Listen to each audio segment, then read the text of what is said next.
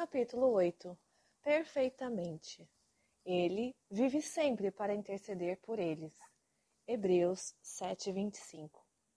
Uma das doutrinas mais negligenciadas na igreja contemporânea é a intercessão celestial de Cristo. Quando falamos sobre a intercessão de Cristo, falamos sobre o que Jesus está fazendo agora. Houve uma retomada notável da glória do que Cristo fez no passado, na sua vida, morte e ressurreição, para me salvar. Mas e o que ele tem feito agora? Para muitos, o nosso Jesus funcional não está fazendo muita coisa agora, para falar a verdade. Tudo o que precisamos para a salvação podemos pensar. Já foi feito. Mas não é assim que o Novo Testamento apresenta a obra de Cristo. Vamos passar um tempo considerando a intercessão celestial de Cristo, não só porque ela é negligenciada hoje, mas também porque faz parte da obra de Cristo que reflete singularmente o seu coração. Para entender o que a intercessão é e como ela tem sido negligenciada, compare-a com a doutrina da justificação. Muito foi escrito, pregado e ensinado sobre essa gloriosa doutrina nos últimos anos. E isso é bom. Ser justificado é ser declarado justo aos olhos de Deus, absolvido juridicamente na corte divina, com base inteiramente no que outra pessoa, Jesus, fez em nosso lugar. Mas os nossos corações foram feitos de tal forma que constantemente decaímos de uma crença contínua nessa plena absolvição. Essa resistência do coração à total remissão perante Deus, com base no que Cristo fez, se consolidou na teologia medieval e posteriormente na teologia católica romana. Calvino, Lutero e outros reformadores recuperaram e corretamente reequilibraram a doutrina da justificação e toda geração desde então teve de redescobrir essa doutrina em seu tempo. Este é o aspecto mais contraintuitivo do cristianismo.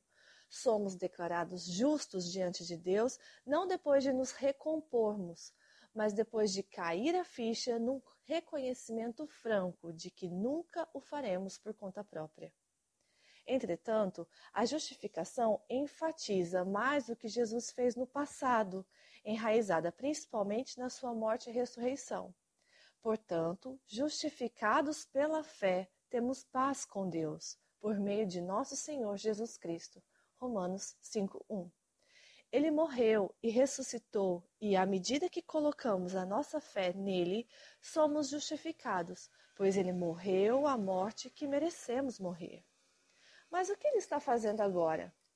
Não precisamos especular. A Bíblia nos diz: ele está intercedendo por nós. A justificação está vinculada ao que Cristo fez no passado. A intercessão é o que ele está fazendo no presente.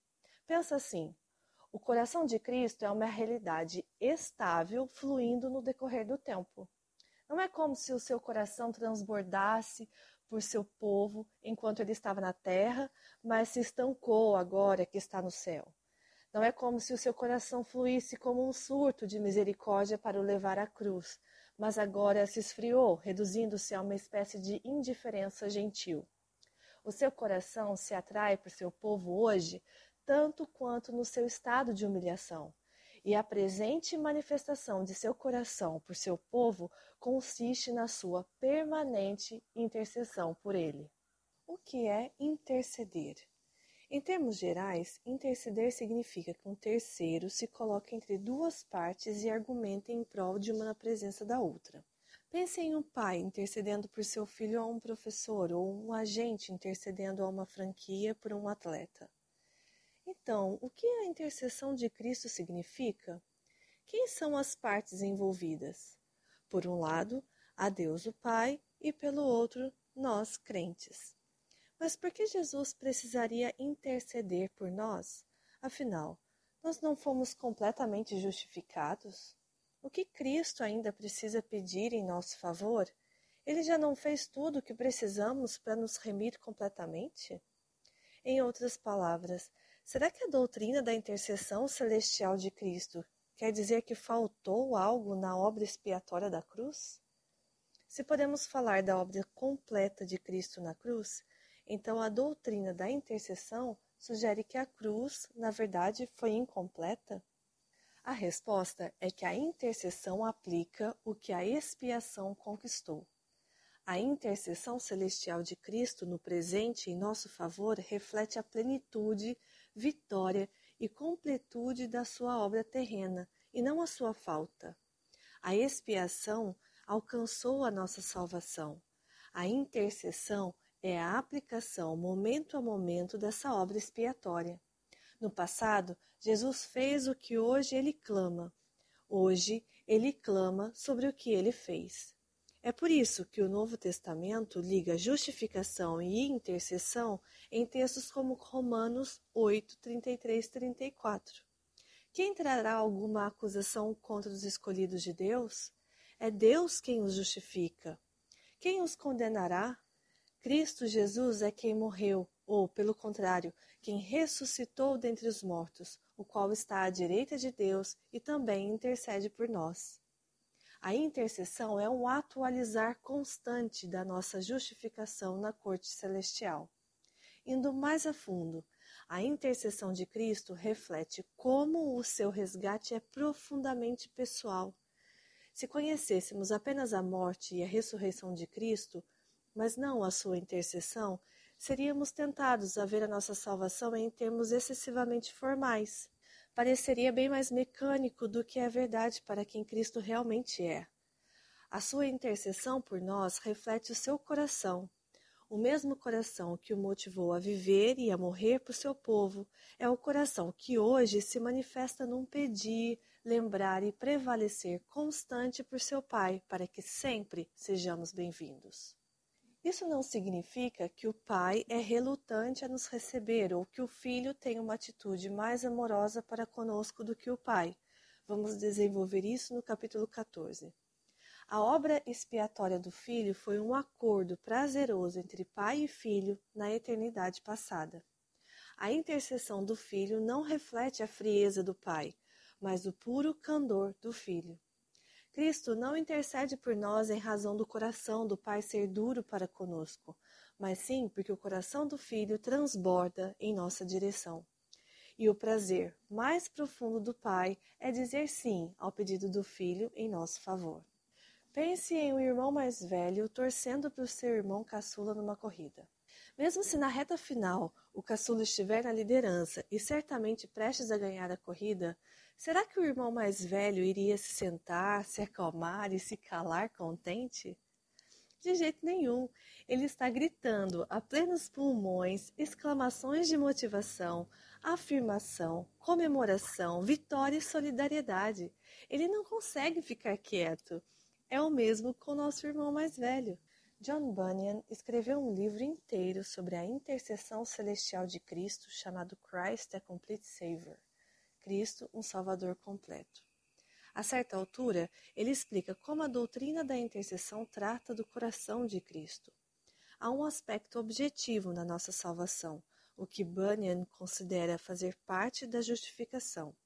Deus nos justifica, não por nos dar novas leis ou se tornando o nosso exemplo ou por nós o seguirmos, mas por seu sangue derramado por nós. Ele justifica ao nos dar e não ao tirar de nós. Porém, soma-se a esse aspecto objetivo do Evangelho uma realidade subjetiva. Observe como Bunyan a descreve. Da mesma forma que você precisa conhecê-lo, bem como a forma de ele justificar os homens, você também precisa saber da prontidão que há nele para receber e fazer o que eles precisam para se achegar a Deus por meio dele. Suponha que seus méritos fossem completamente eficazes. Contudo, se fosse provado que há certa relutância nele em conceder tais bênçãos aos que procuram recebê-las, poucos se aventurariam a buscá-lo. Porém, hoje, a sua mão está aberta, tanto quanto está cheia. Nada lhe agrada mais que entregar o que ele tem, que conceder tais bênçãos a pobres e necessitados.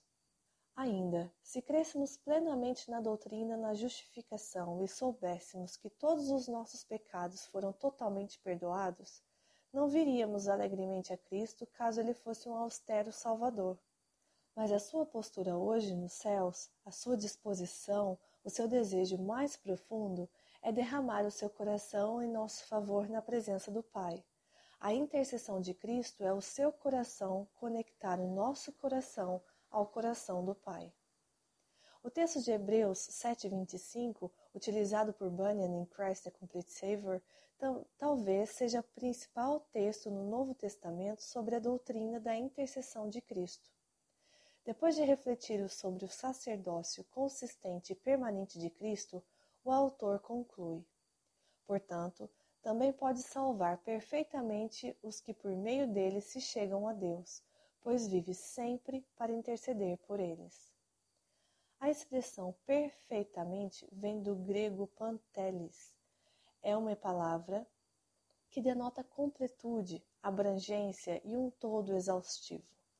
O único outro lugar em que ela é usada no Novo Testamento é em Lucas 13:11, em que descreve uma mulher que não podia se endireitar completamente, pois estivera encurvada há 18 anos. Que significa dizer que Cristo pode salvar perfeitamente? Quem conhece o próprio coração entende. Somos perfeitamente pecadores. Precisamos de um Salvador que nos redima perfeitamente. Cristo não só nos ajuda, ele nos salva. Isso pode parecer óbvio para quem já caminha com o Senhor há um tempo. É claro que Jesus nos salva, mas pense em como o seu coração funciona.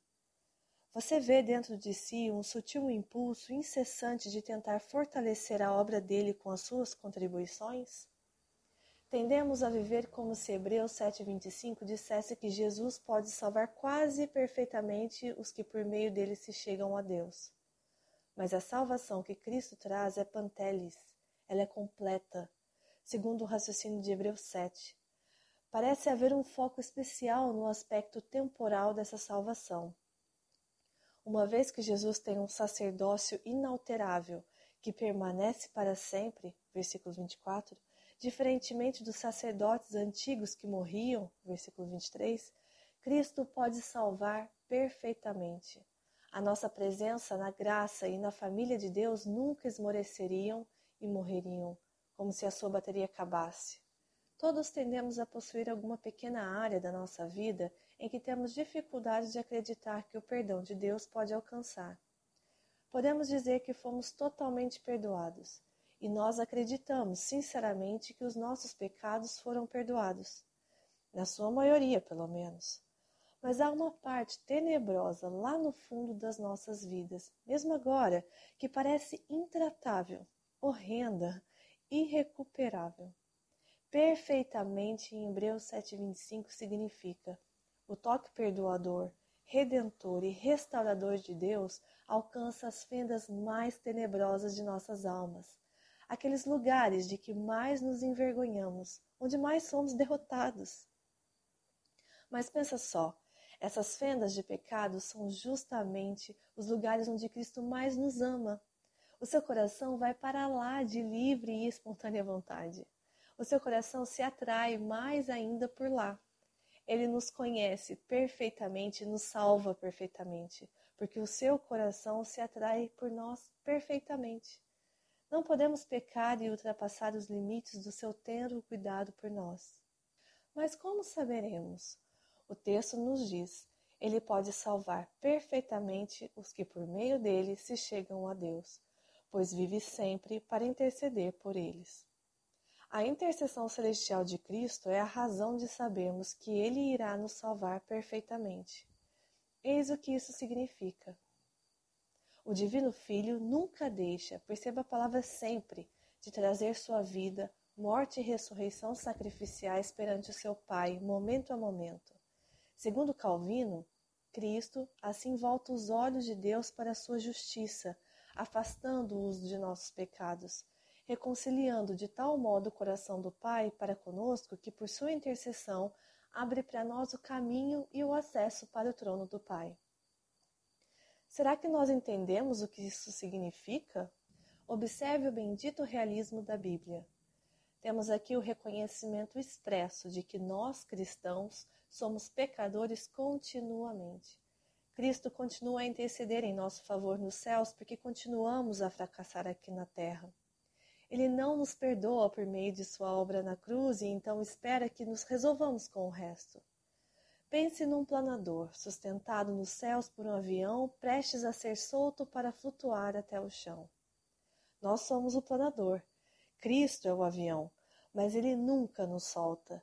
Ele nunca nos abandona desejando uma boa viagem com a esperança de que nos viremos para arranjar um caminho para o céu no restante da jornada. Ele nos carrega o tempo todo. Uma forma de pensar na intercessão de Cristo, portanto, é simplesmente esta: Jesus ora por você ainda hoje. Segundo o teólogo Luiz Berkhoff, é um pensamento consolador saber que Cristo ora por nós mesmo quando somos negligentes em nossa vida de oração. A nossa vida de oração não cheira bem na maior parte do tempo, mas e se você soubesse que Jesus está orando por você na sala ao lado? Poucas coisas nos acalmariam mais. A doutrina da intercessão celestial de Cristo por nós costuma ser negligenciada. Isso é ruim, porque a sua verdade consoladora flui diretamente do coração de Cristo. Enquanto a doutrina da expiação nos assegura de que Cristo já fez no passado, a doutrina da intercessão nos assegura de que Ele está fazendo no presente. Se você está em Cristo, você tem um intercessor, um mediador neste exato momento, que está comemorando alegremente com seu Pai um motivo bom para o suficiente para abraçá-lo no mais fundo de seu coração.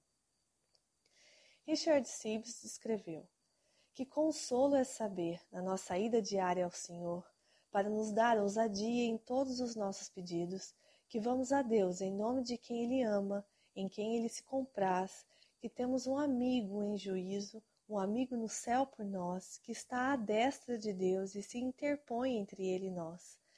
Torna-nos aceitáveis em todos os nossos pedidos, que aromatiza as nossas orações e as torna aceitáveis. Portanto, Traguem todos os seus pedidos a Deus, o nosso irmão mais velho. Deus olha para nós com amor nele e se compraz em nós, pois somos membros dele. O nosso pecado nos estraga perfeitamente, mas a sua salvação também nos alcança perfeitamente. E o seu salvar sempre supera e ultrapassa o nosso pecar, porque ele sempre vive para interceder por nós.